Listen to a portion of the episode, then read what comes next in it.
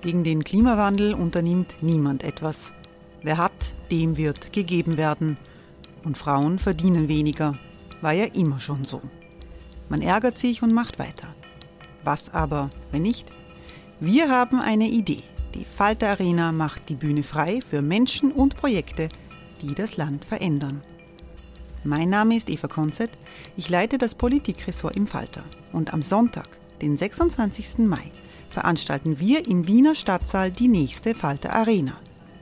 Mit dabei unter anderem der ehemalige Politiker und Neosänger Matthias Strolz, Theresa Imre von Markter, Sonja Jöchtel von Love Politics oder Kari Ochsner von Ochsner Wärmepumpen. Machen statt jammern. Wir schauen uns an, wie das funktionieren kann. Kommen auch Sie vorbei. Alle Informationen und Tickets finden Sie unter falter.at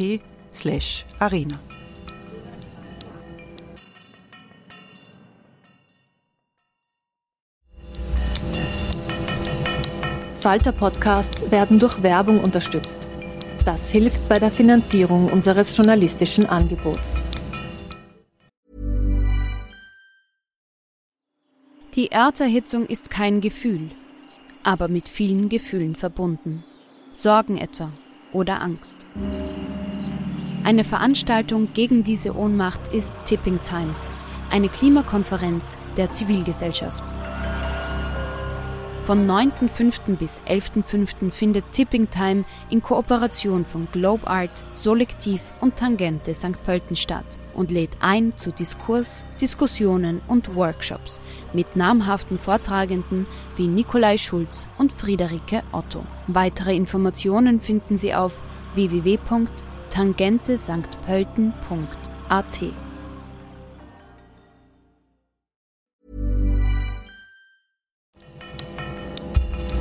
Falter Radio, der Podcast mit Raimund Löw. Sehr herzlich willkommen im Falter. Der russische Krieg gegen die Ukraine hat die Weltpolitik neu sortiert. Europa und Amerika sind im Gleichschritt.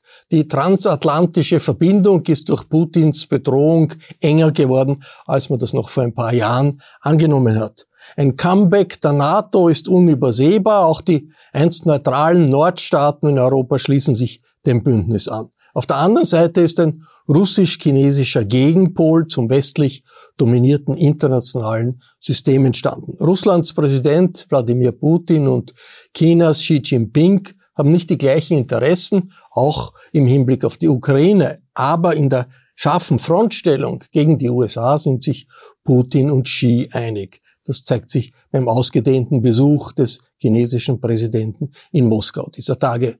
Bemerkenswert sind die Bestrebungen Südafrikas, Brasiliens und anderer Staaten des globalen Südens, sich aus der neuen Blockbildung herauszuhalten.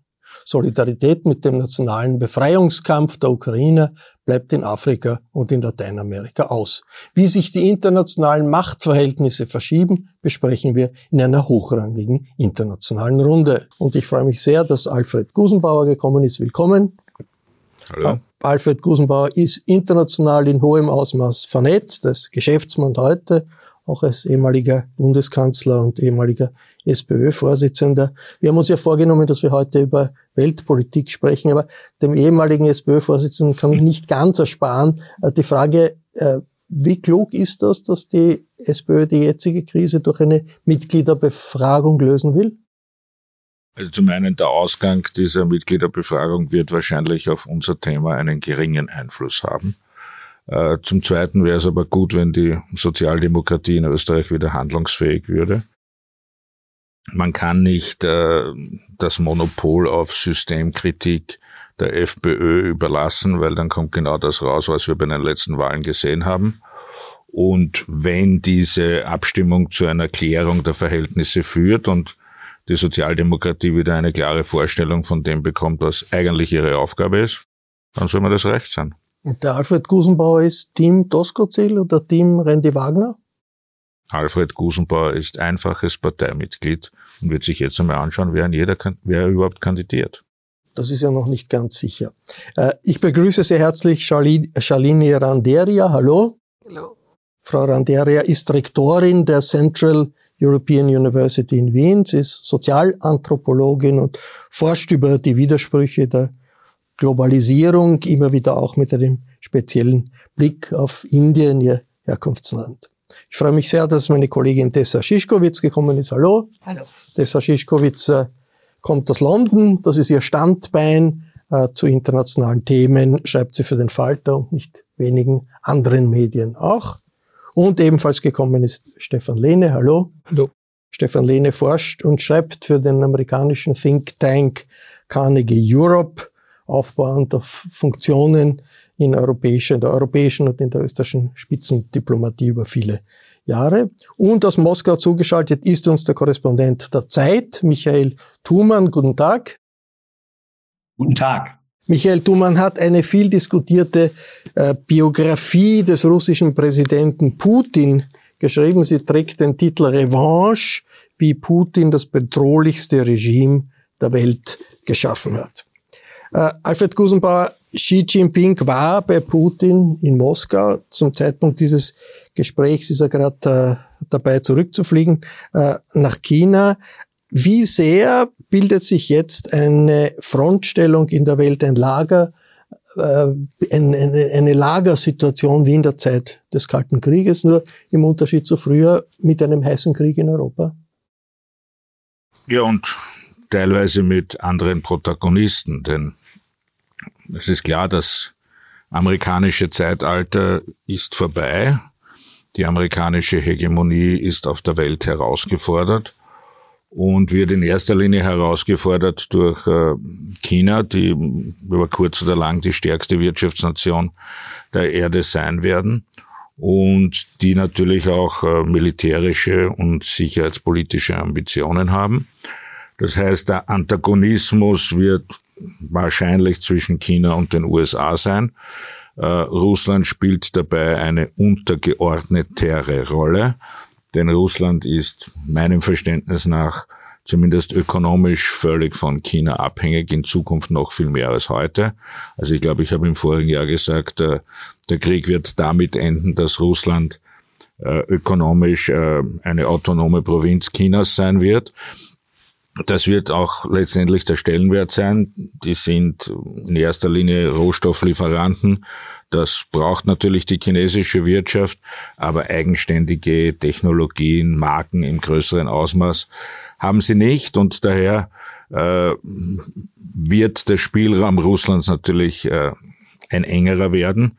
Interessant ist, wie weit äh, der chinesische Präsident auf Putin hat einwirken können, sich irgendwann zu überlegen, dass man vielleicht zu einem Waffenstillstand kommen sollte und äh, vielleicht zu einem Ende dieses Krieges. Es ist ja so, dass China derzeit auf einem diplomatischen Höhenflug ist nach dem äh, Arrangement, das getroffen wurde zwischen äh, Saudi-Arabien und äh, dem Iran unter wesentlicher äh, chinesischer Mitwirkung oder Anleitung. Und das sind schon erste Zeichen dafür, dass China in der Welt eine neue Rolle anstrebt.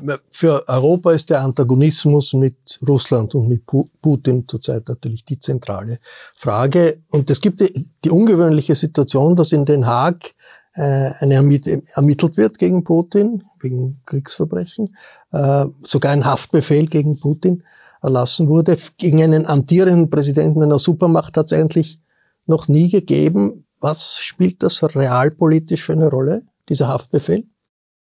Naja, es ist in erster Linie, finde ich, ein Signal, dass die Welt diese Art äh, der brutalen kriegerischen Auseinandersetzung verurteilt. Ob es am Ende des Tages eine praktische Wirkung haben wird, äh, bezweifle ich. Also bei jemand wie bei Milosevic oder bei Vertretern kleinerer Staaten hat das eine Auswirkung gehabt. Aber bei dem Vertreter einer atomaren Supermacht äh, wird das wahrscheinlich eingeschränkter der Fall sein. Aber es ist ein, ein wichtiges Signal, um zu zeigen, es handelt sich hier um einen kriminellen Akt, um eine ganz brutale Kriegsführung, die schon Hunderttausende Opfer gefordert hat und dass das die internationale Staatengemeinschaft äh, nicht so zur Kenntnis nimmt. Michael Thumann in, in Moskau, kann man diese Haftbefehl wirklich so leicht wegwischen, wie man das nach außen tut in Moskau?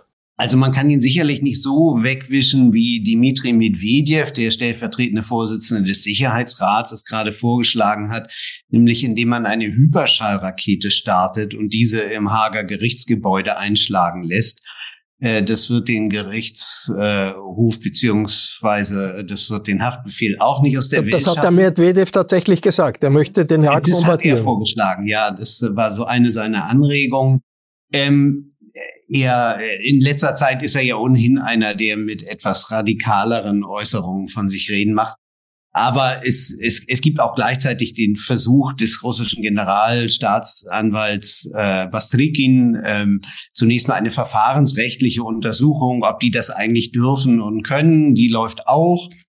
Ähm, ich glaube aber, das wird an der Außenwirkung ähm, am Ende nichts ändern. Hier in Russland wird das Ganze heruntergespielt. Ähm, nach außen gilt einfach das Faktum, dass es 123 Staaten sind, die dieses Rom-Statut unterschrieben haben.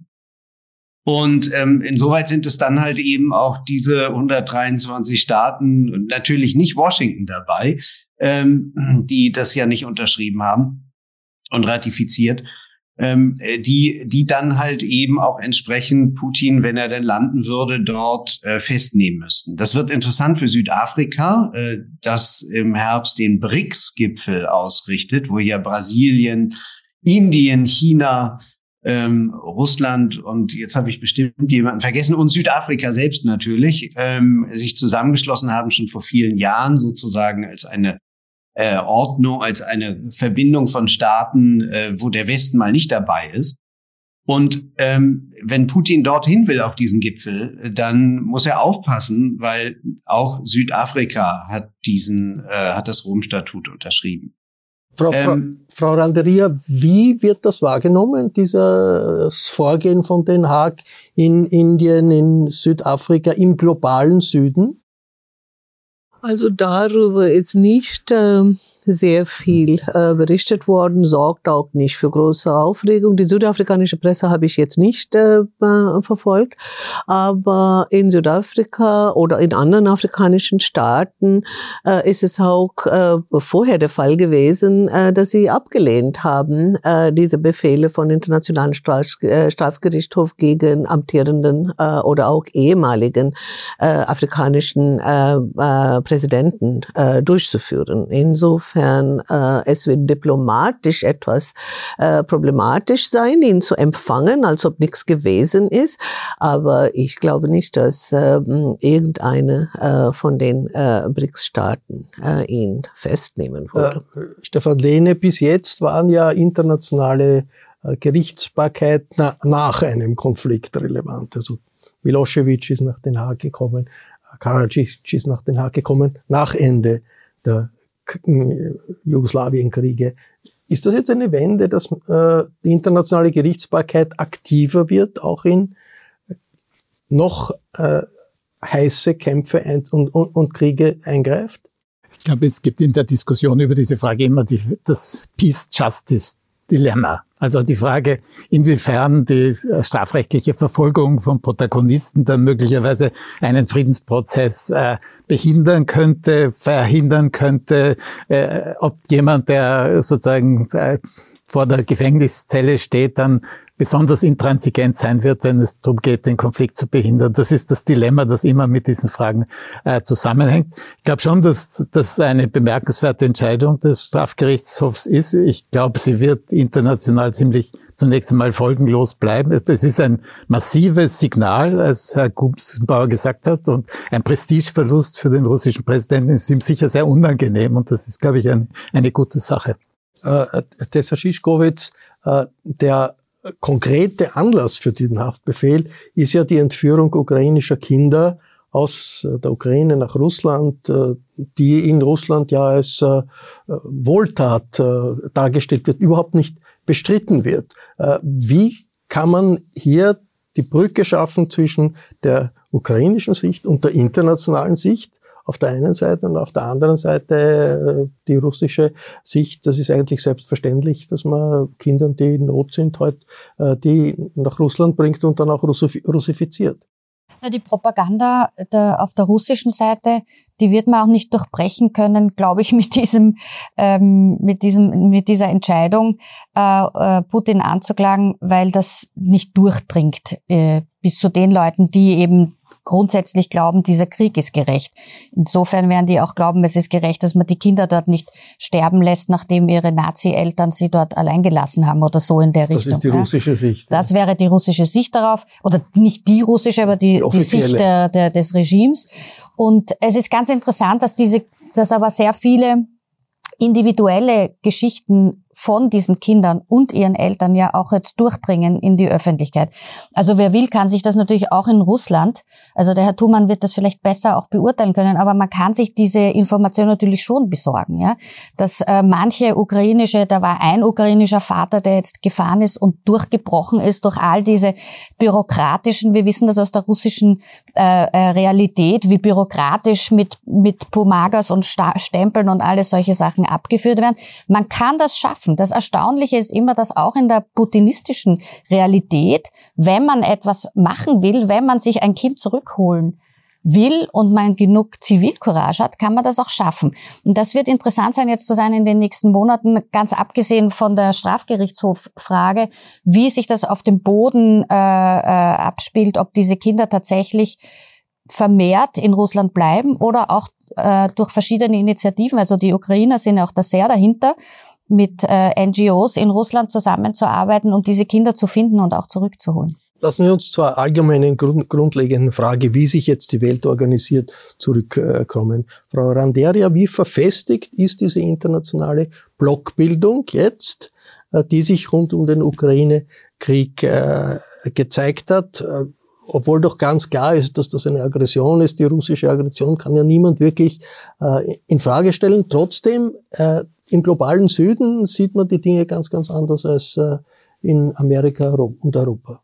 Also das würde ich etwas differenzierter betrachten. Einerseits glaube ich nicht, dass es eine Blockbildung ist. Also viele Leute titulieren das als äh, eine Neuauflage des Non-Aligned Movement sozusagen, blockfreien Bewegung ähm, ähm, aus den Zeiten des Kalten Krieges. Aber diese Blockbildung heute ist nicht koordiniert. Das sind einzelne Nationalstaaten, die ihre eigenen Interessen ähm, äh, verfolgen, beziehungsweise auch äh, den Anspruch erheben, wie im Fall Indiens oder Türkei, äh, Regionalmächte äh, zu sein und als solche auch äh, wahrgenommen äh, zu werden.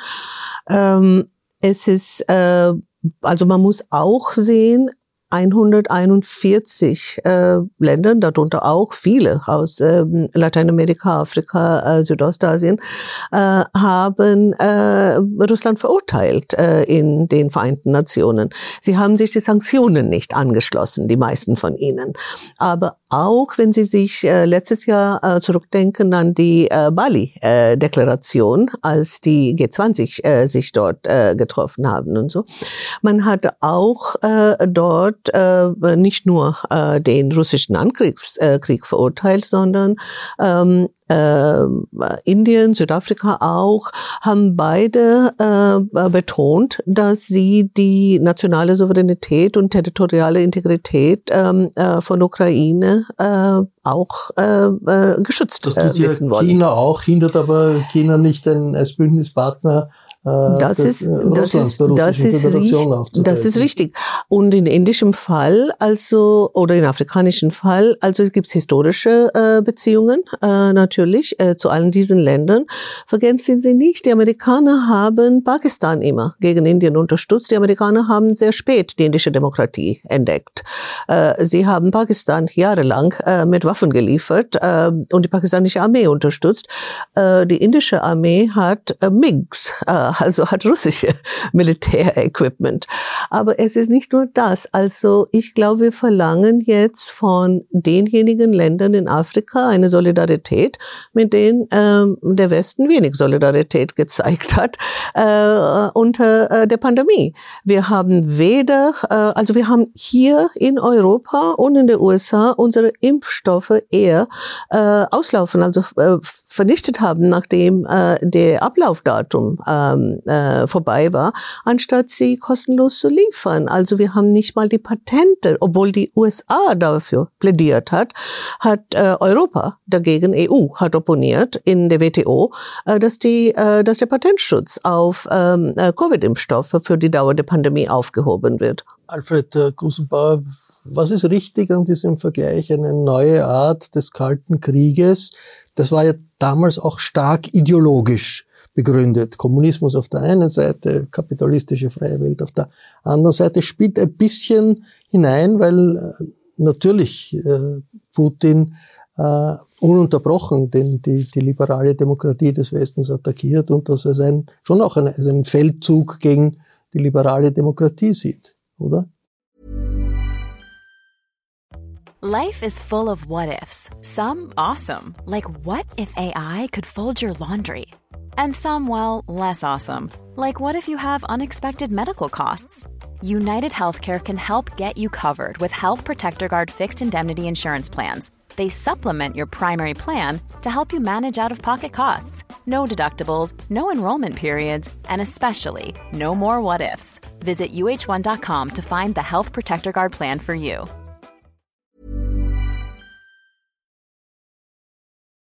Das äh, ist wahrscheinlich sicher so, dass er das so sieht. Kehr um glaube ich nicht, dass wir in den Fehler verfallen dürfen, äh, die neue Zeit mit den Schematern der alten Zeit zu erklären. Das wäre, glaube ich, ein schwerer Fehler, weil die Verhältnisse ganz anders und viel differenzierter sind. Wir haben gerade gehört, das Verhältnis zum Beispiel der USA zu Pakistan und Indien.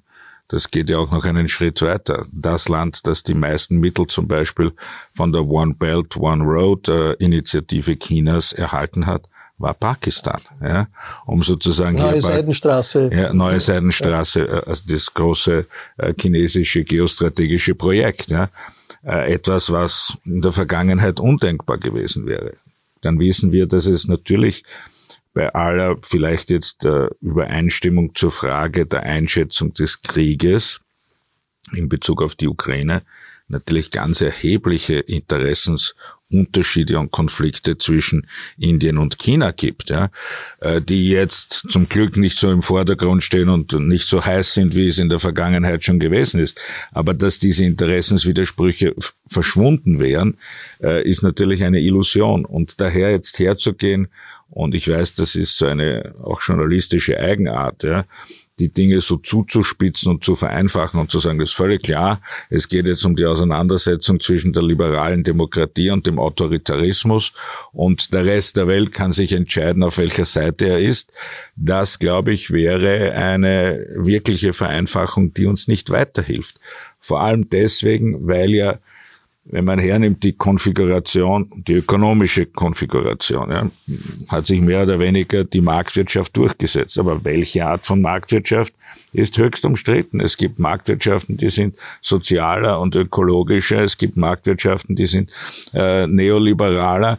Äh, es und die chinesische Spielart. Und es auch. gibt natürlich die chinesische Spielart, mit einem starken Staat und einer starken Autorität. Ja. Also es gibt unterschiedliche Spielarten schon einmal auf der Ebene der Ökonomie. Und dann gibt es natürlich auch unterschiedliche Spielarten, was die Ausprägung der liberalen Demokratie betrifft. Ja. Ist ein Unterschied zwischen äh, politischen Systemen, wo in hohem Ausmaß eine Konkordanz vorhanden ist und wo es selbstverständlich einen politischen Wettbewerb gibt. Aber auf der anderen Seite müssen wir doch auch sehen, dass es liberale Demokratie gibt, wo in der Zwischenzeit ein innenpolitischer Hass und eine innenpolitische Konfrontation zwischen den unterschiedlichen Protagonisten vorhanden ist. Und ich nehme jetzt nicht das Beispiel der USA, das gibt's woanders auch, äh, dass wir nicht von dieser vereinfachten Schematisierung meiner Meinung nach reden können.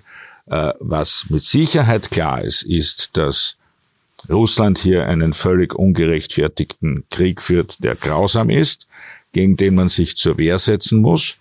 Wie lange China hier äh, Russland den Rücken frei halten wird, werden wir noch sehen.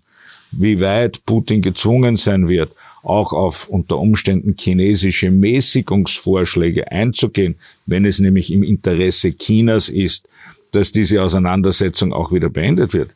Das sind alles offene Fragen und daher warne ich vor dieser einfachen Schablone. Herr Tuban, wie stark sind ideologische Momente von russischer Seite als Begründung für diesen Krieg präsent?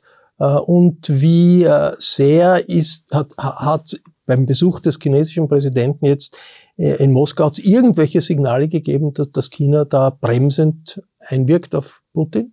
Die ideologische Grundlage dieses Krieges ist ähm, der Schwenk von Wladimir Putin in den Nationalismus. Ähm, das ist eine Entwicklung, die schon zehn, über zehn Jahre zurückliegt, äh, bei seiner Rückkehr ins Präsidentenamt 2011, 12. Es war gewissermaßen damals eine neue Herrschaftsbegründung für ihn, ähm, mit der er sehr viel Erfolg gehabt hat, ähm, weil die äh, Krim 2000 14 die Eroberung und Annexion der Krim, wie man sieht, ja bis heute im Grunde genommen das wesentliche Werk ist, was er vorzuzeigen hat. Und im, im äh, Geiste dieses Nationalismus ähm, hat er eben auch die Ukraine überfallen, mit allen historischen Begründungen und all dem, was sozusagen ähm, dazugehört. Ähm, hat Xi Jinping ähm, darauf hinwirken können, auf Mäßigung oder womöglich baldige Beendigung? Äh, Nein, ich glaube, da hat er keinen Erfolg gehabt. Ähm, es gibt diesen Zwölf-Punkte-Plan, umfasst er, glaube ich, zwölf, der ja nicht beinhaltet, dass die Ukraine sich, äh, dass eine Forderung der Ukraine, die ja ganz wichtig ist, dass die russischen Streitkräfte sich zurückziehen hinter die russischen Grenzen. Ähm, und das noch nicht mal, was die Grenzen des äh, 23. Februar 2022 angehen, also die äh, Eroberung aus dem vergangenen und diesem Jahr. Und insoweit ähm, sehe ich für diesen Plan, für diese Initiative derzeit auch relativ wenig Aussichten. Und zwar aus zweierlei Gründen. Erstens, weil halt eben tatsächlich diesen, äh, diesen Forderungen der Ukraine überhaupt nicht Rechnung getragen ist. Und zweitens, äh, weil es von russischer Seite derzeit zwar immer wieder Bekundungen gibt, man wolle verhandeln und man würde ja gern, wenn Zelensky denn nicht so schwierig wäre. Ähm, Nein, es ist derzeit hier einfach äh, überhaupt nicht die die die die die die äh, die Dinge stehen nicht auf Frieden, sondern halt auf Weiterführung des Krieges unter Ausschöpfung der industriellen Basis Russlands, unter Ausschöpfung der äh, demografischen Basis, die die jungen Männer. Ähm, da hat man sich auf einen langen oder stellt man sich derzeit auf einen langen Krieg ein, was nicht heißt, ähm, dass wenn Putin tatsächlich solche Enttäuschungen erlebt wie jetzt bei Bachmut, wo er tatsächlich sehr viel reinwirft, aber eben bisher wenig vorgerückt ist und die Stadt immer noch nicht erobert hat nach einem halben Jahr. Ähm, dass er nicht irgendwann zu Schlüssen kommt, die ihm sagt, er braucht mal eine Atempause. Aber ich würde es immer als eine Atempause bezeichnen. Ich glaube, solange er im Amt ist, wird er nicht ablassen von diesem ideologischen Ziel, die Ukraine vollständig zu erobern. Stefan Lehne, eine, die Perspektive eines langen Krieges, äh, aus russischer Sicht, aber wahrscheinlich auch äh, aus der Sicht der Ukrainer. Äh, was bedeutet das für die Europäer? In, einem Krieg sind immer die, haben das letzte Wort, die militärisch äh, etwas bewegen können. Das sind auf der Seite der Ukraine die USA. Haben die Europäer in der jetzigen Phase irgendeine Art von Spielraum, von politischem Spielraum in dieser Konfliktsituation? Ich glaube, Alfred Gusenbauer hat ganz recht, dass man nicht sozusagen mit den alten Klischees des Kalten Kriegs an diese Thematik herangehen kann. Aber man muss schon sagen, dass natürlich durch den Krieg noch beschleunigt eine gewisse Bipolarität eingesetzt hat im, im, Weltsystem. Das ist ganz klar. Also es ist interessant, dass während Xi in Moskau war, war der japanische Premierminister in Kiew. Äh, eine Geste, die früher völlig unvorstellbar war, weil Japan sich sehr zurückgehalten hat, was sozusagen äh, Außenpolitik anbelangt. Also es hat der Krieg eine unglaubliche Konsolidierung im Rahmen der G7 geführt, als westliches Bündnis, westlich nicht im geografischen Sinn, aber in einem anderen Sinn als, als sozusagen Alliierte der USA, auch eine, einen massiven Ausbau der transatlantischen Beziehungen zu Europa. Also Biden ist viel Europäer als Obama es war keine Frage. Und das äh, Engagement für Europa und mit Europa ist viel größer, als es hier war. Allerdings gibt es sozusagen in beiden Gruppierungen, die sich jetzt abbilden, Bruchstellen. Äh, Im, äh, im chinesisch-russischen Verhältnis ist es sicher die Tatsache, dass China voll in die westliche Marktwirtschaft integriert ist und das äh, macht gewisse Grenzen für die Unterstützung Russlands. Es exportiert offenbar viele Mikrochips nach Russland, aber macht das lieber über die Türkei, weil es nicht getroffen werden will von äh, Sekundärsanktionen der USA. Und im Verhältnis zwischen Europa und den USA gibt es eine große Buchstelle, das ist der November 2024, wenn der nächste äh, amerikanische Präsident gewählt wird. Sowohl Trump als auch DeSantis äh, werden vermutlich nicht äh, mit derselben Entschlossenheit an das Thema herangehen, wie das bei beiden der Fall war. Darauf rechnet Putin. Das führt sicher auch zur Verlängerung des Krieges.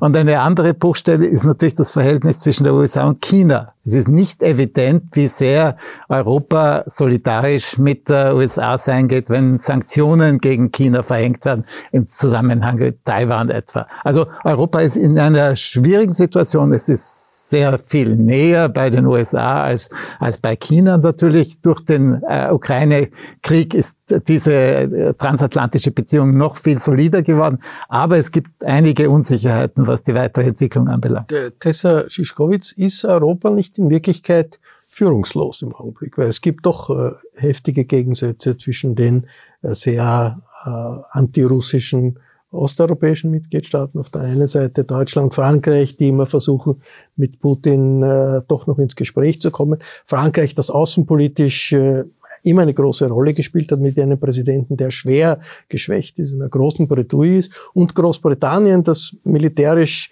gleich wichtig ist wie Frankreich außerhalb äh, des, äh, des Ganzen. Ist Europa führungslos?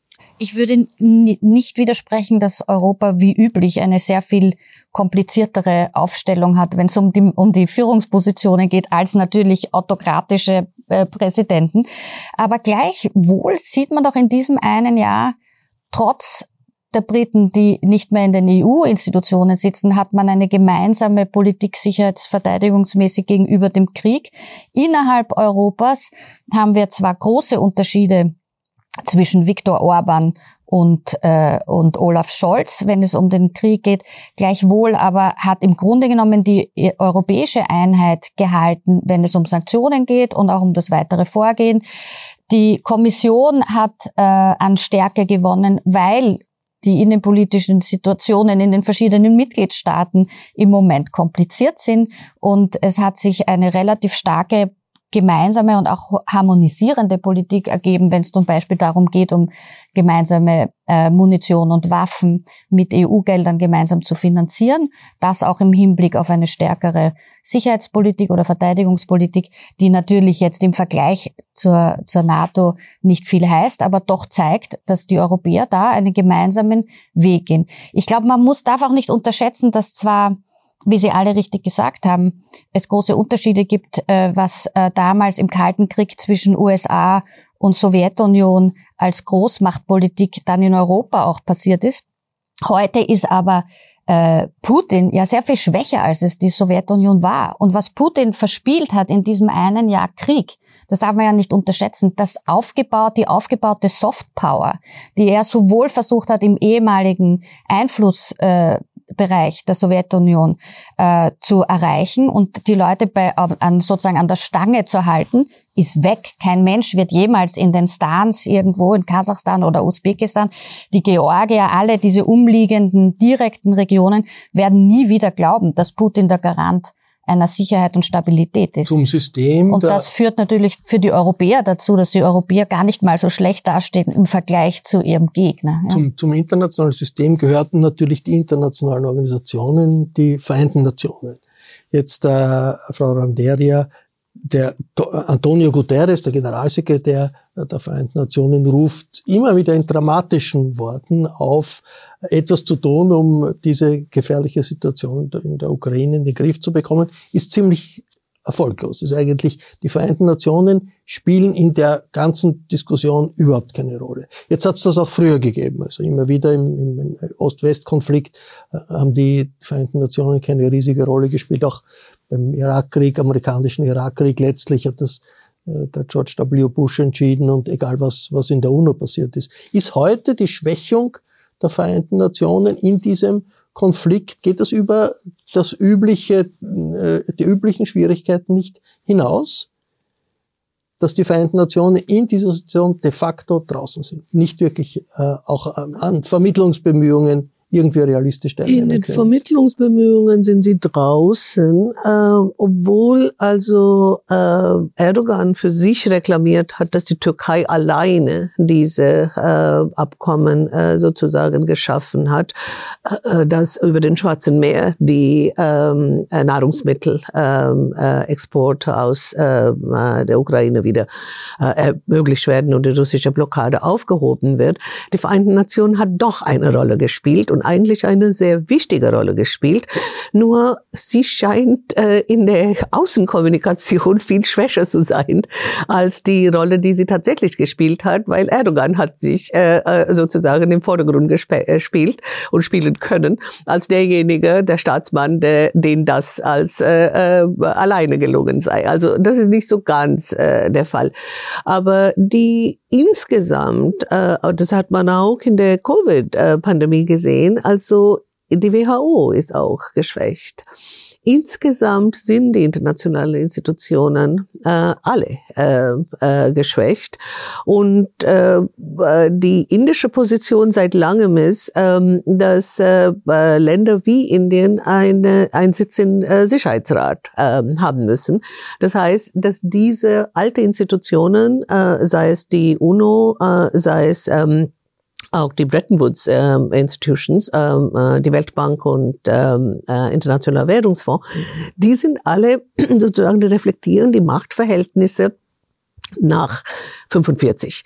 Und dadurch reflektieren sie eigentlich nicht die äh, äh, Machtverhältnisse oder eine Verschiebung äh, nach ähm, äh, der Entkolonisierung großen Teilen äh, der Welt. Und daher viele, viele äh, Länder aus der globalen Süden fühlen äh, sich nicht nur benachteiligt, sondern auch nicht ähm, äh, äh, stark genug repräsentiert. Und das muss man dann auch äh, wahrnehmen. Alfred Busenbauer, können die Vereinten Nationen in dieser neuen internationalen Situation eigentlich überleben mit der Rolle, die sie doch hatten nach, nach 45 und in den Jahrzehnten danach? Gut, da muss man sich im Klaren darüber sein, welche Rolle sie hatten. Die Vereinten Nationen hatten die Rolle äh, der Moderation im Kalten Krieg, um möglichst das Konfliktniveau äh, zwischen den wesentlichen Antagonisten gering zu halten.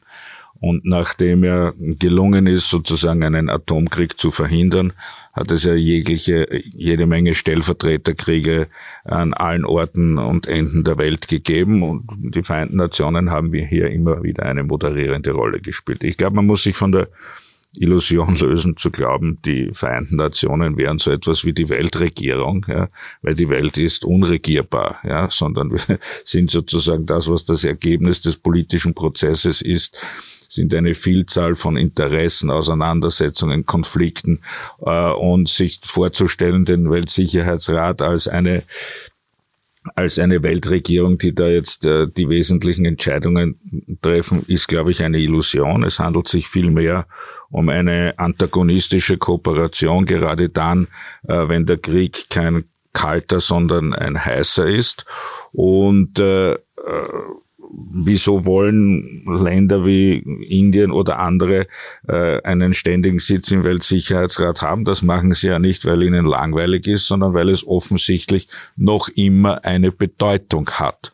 Und wenn man jetzt die Frage der Weltregierung Welt weglässt und schaut sich an, das Leistungsprofil der internationalen Organisationen, auch der Vereinten Nationen, und stellt sich am Ende einer solchen Betrachtung die Frage, ist die Welt eine bessere ohne die Vereinten Nationen oder mit den Vereinten Nationen, muss man sagen, ist mir noch immer eine Welt lieber, in der die Vereinten Nationen eine Rolle spielen, als eine Welt ohne dem, was nicht heißt, dass dort nicht enormer Reformbedarf und ähnliches vorhanden ist. Ich möchte äh, rund um die äh, Diskussion, wie sich Europa positioniert, auch äh, ein bisschen auf Österreich mhm. äh, zu sprechen kommen. Stefan Lehne, die nordischen Neutralen sind dabei, in die NATO integriert zu werden, Finnland und Schweden. In Österreich gibt es nicht einmal eine Diskussion, eine ernsthafte Diskussion um Sicherheitspolitik. Betreibt die, die österreichischen Regierungspolitiker da eine Politik des Kopf in den Sand? Ich glaube, sie, die politische Elite verweigert sich einer Diskussion dieses Themas, äh, weil sie die Umfrageergebnisse kennen. Über 70 Prozent der Österreicher sind für die Neutralität. Äh, die intelligenteren Politiker sprechen davon, dass die Neutralität Teil der Identität ist. Äh, die ja, weniger Intelligenten sagen, dass die Österreicher, die, Österreicher die Neutralität im Herzen tragen. Aber äh, im Grunde genommen ist das paralysiert sozusagen die Diskussion über dieses Thema. Ich glaube, die, die Neos zum Beispiel, eine Partei ist etwas offener, aber eher für eine europäische Sicherheits- und Verteidigungspolitik. Und da gibt's natürlich, muss man schon sagen, dass die schwedische und finnische Entscheidung nicht gerade einen Vertrauensbeweis in die europäische Verteidigungspolitik darstellt, weil sie eben doch notwendig gefunden haben, der NATO beizutreten. Äh, ich glaube, äh, dass äh, diese Identität ist, was ist, was im Laufe der Jahrzehnte erzeugt worden ist, eben für von der politischen Elite sich jetzt zur Diskussion verweigert. Äh, wenn man das Ganze nüchtern sicherheitspolitisch betrachtet, wird man wahrscheinlich sagen müssen, dass ein Land, das äh, in einem gemeinsamen Markt ist, das äh, eine gemeinsame Währung hat mit anderen, einem Vertrag angehört, wo eine Verteidigungsverpflichtung drinnen ist in dem Vertrag, sinnvollerweise vermutlich auch seine Verteidigung kollektiv organisieren sollte. Aber wenn man das sagt, wird man in Österreich wird man geprügelt. Es ist interessant, dass die Schweiz äh, mit einer viel längeren äh, äh Neutralitätstradition sich offener diesem Thema stellt, als das in Österreich ich, ich möchte den Herrn Thumann in, in Moskau fragen. Spielt eigentlich die österreichische Neutralität eine Rolle in der Art und Weise, wie äh, Moskau auf Europa oder auch auf Österreich blickt. Es hat doch ziemlich harte äh, Bandagen auch aus Moskau gegeben gegenüber äh, der österreichischen Unterstützung für die Sanktionen ge gegen Russland, für die Be Beteiligung derselben. Ist da das neutrale Österreich irgendwie präsent? Ähm, wirklich präsent ist es nicht, deshalb, weil man die Europäische Union ähm, hier ja sieht und eben bezeichnet oder geradezu denunziert als ein abhängiges Gebilde von Amerika. Das Wort Vasallen fällt immer wieder. Äh, das wird, so, das wird sowohl auf Österreich wie auf Deutschland wie auf andere europäische Länder verwendet. Also man sieht uns irgendwie nicht als eigenständigen Spieler. Ähm, da ist natürlich ganz viel Rhetorik dabei. Ähm, Österreich wird ähm, allerdings, und das ist in, in ganz bestimmten Bereichen ähm, der, der Wirtschaft wahrgenommen, es bestehen ja nach wie vor äh, Gasbeziehungen und natürlich ist auch ähm, nicht, nicht unwichtig für den ja ganz stark geschrumpften Austausch, äh, auch in, in finanzieller Hinsicht zwischen Russland und äh, Europa. Die Tatsache, dass zum Beispiel die österreichische Raiffeisenbank äh, hier nach wie vor präsent ist, ähm, mit vielen Schwierigkeiten, äh, soweit ich weiß, aber sie ist halt präsent und das ähm, hat sicherlich auch damit zu tun, dass man halt aus Moskauer Sicht ähm, Österreich eben immer noch eine gewisse äh, Sonderrolle zumisst. Aber wie gesagt, ich würde das alles nicht überbewerten. Ähm, diese Dinge können von heute auf morgen vorbei sein. Und ähm, insgesamt gilt für alle Länder der Europäischen Union, wir sind Vasallen, äh, so, so wird es hier dargestellt und entsprechend gelten wir auch als unfreundliche Länder und äh, werden insgesamt als solche behandelt. Alfred Gusenbauer in der Regierung, äh, Gusen, Regierungszeit Gusenbauer sind ja einige Tabus angegangen worden. Die Neutralität hat nicht dazugehört. Wie, wie, wie sieht der Alfred Gusenbauer von heute das? Ist das Folklore? Ist das Selbstbetrug? Kann Neutralität irgendwie real in dieser neuen Welt einen Schutz für Österreich darstellen? Also der, der Schutz der Neutralität hat immer aus zwei Teilen bestanden.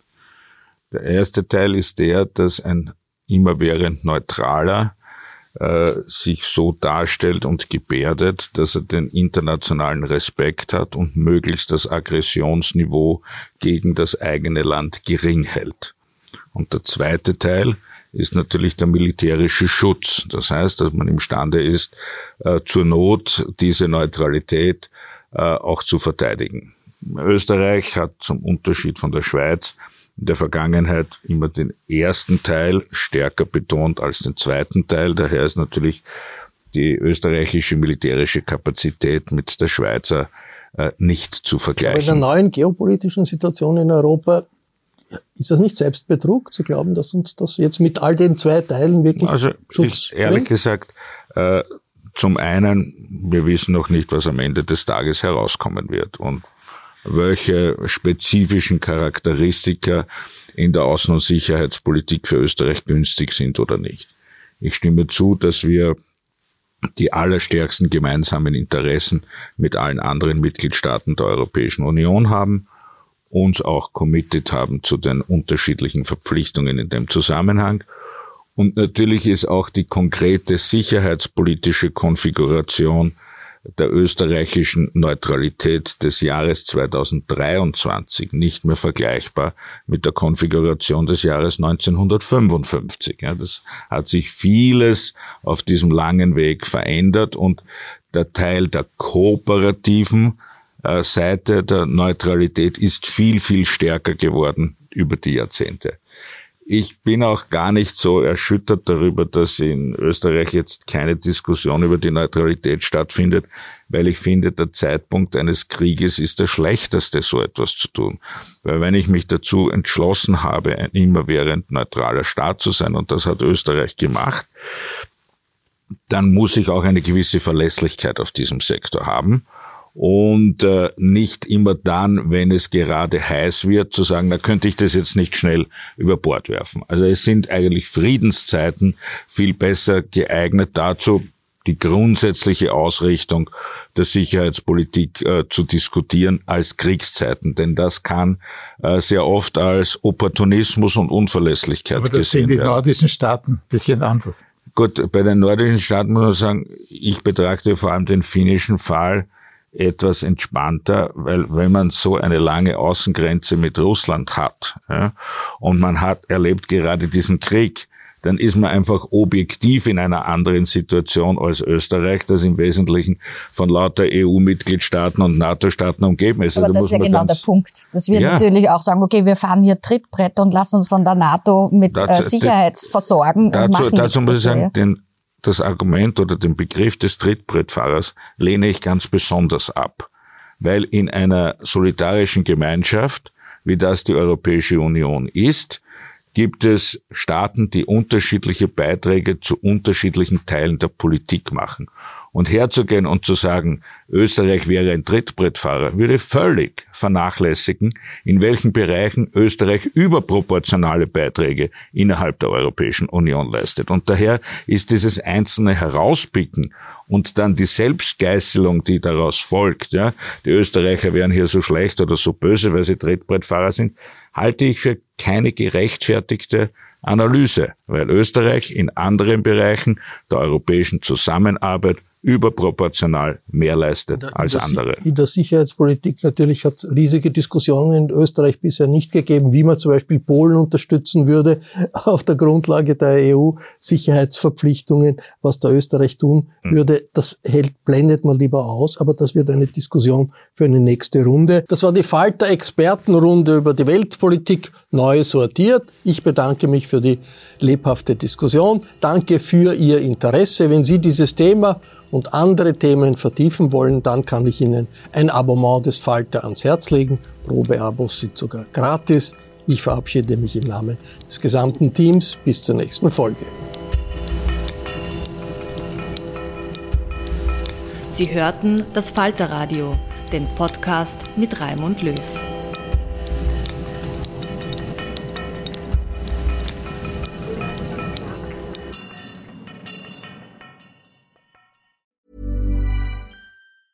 Hey, it's Danny Pellegrino from Everything Iconic. Ready to upgrade your style game without blowing your budget? Check out Quince. They've got all the good stuff shirts and polos, activewear, and fine leather goods, all at 50 to 80% less than other high end brands. And the best part? They're all about safe, ethical, and responsible manufacturing. Get that luxury vibe without the luxury price tag. Hit up quince.com slash upgrade for free shipping and 365 day returns on your next order. That's quince.com slash upgrade.